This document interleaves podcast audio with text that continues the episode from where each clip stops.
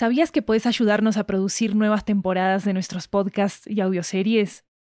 En Estudio 80 ya tenemos a la venta una nueva serie de audiolibros que están basados en nuestros podcasts y que fueron producidos de manera totalmente independiente por nosotros.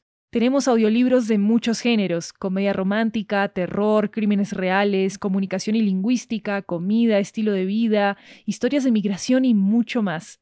Varios de ellos están disponibles en español, inglés, italiano y francés.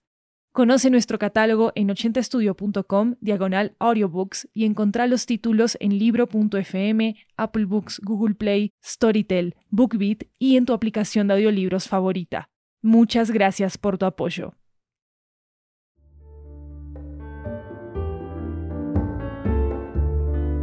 Hi there, I'm Maru Lombardo, host of 80 Cuentos.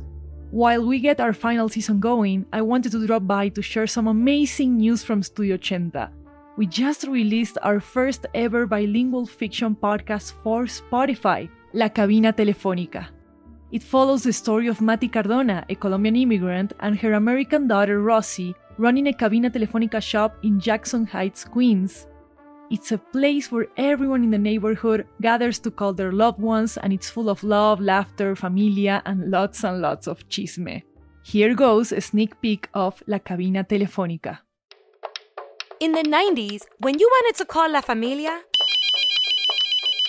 Bienvenidos a Matis Llamadas y Servicios 82. you had to take a walk down the block and find We have ocho cabinas for international calling to la casa in Colombia, México, Argentina, Panamá. a Perú. cabina telefónica. This is La Cabina Telefónica, a fully bilingual Spotify original series about a little shop in Queens like no other. Starring Colombian pop star Fanny Lu as Mati Cardona, Yo soy Mati. Esta es mi hija Rosy. and One Day at a Time's award winning star Isabella Gomez as Rosy Cardona. Okay, so this is a lip gloss, a broken Tamagotchi, a bedazzled beeper. Each episode is one phone call, one story from El Barrio. Dígale que estoy enferma. Mati está enferma. Ay, ¿qué tiene? Ay, no sé. Ay, gonorrea. Que tiene gonorrea. No, Oh, no. Gadiel. And each phone call brings everyone a little closer to home. Hola, Hi, mami. Hola, mis niños. Un momentico, por favor. Ni se les ocurra tocar mi escritorio. Era de mi abuela. Mami, ¿qué pasa? ¿Quién le estás gritando? I just need someone I can laugh with again. And that person is Anastasia. Bueno. Mijo, ¿cómo estás? De hecho, mijo, I have good news.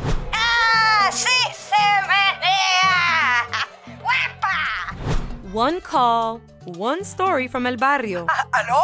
Aló, aló. ¿Aló? Listen to estas llamadas y muchas más en la cabina telefónica, only on Spotify.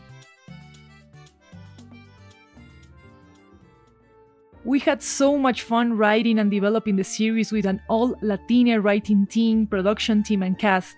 It's the first show of its kind on Spotify, blending Spanish and English the way immigrant families do in real life. We're so thankful we got the chance to make this show, which celebrates immigrant and, of course, Latino experiences. Check La Cabina Telefónica only on Spotify. And if you like it, tweet about it using the hashtag La Cabina Telefónica and share it with your friends and family all over social media.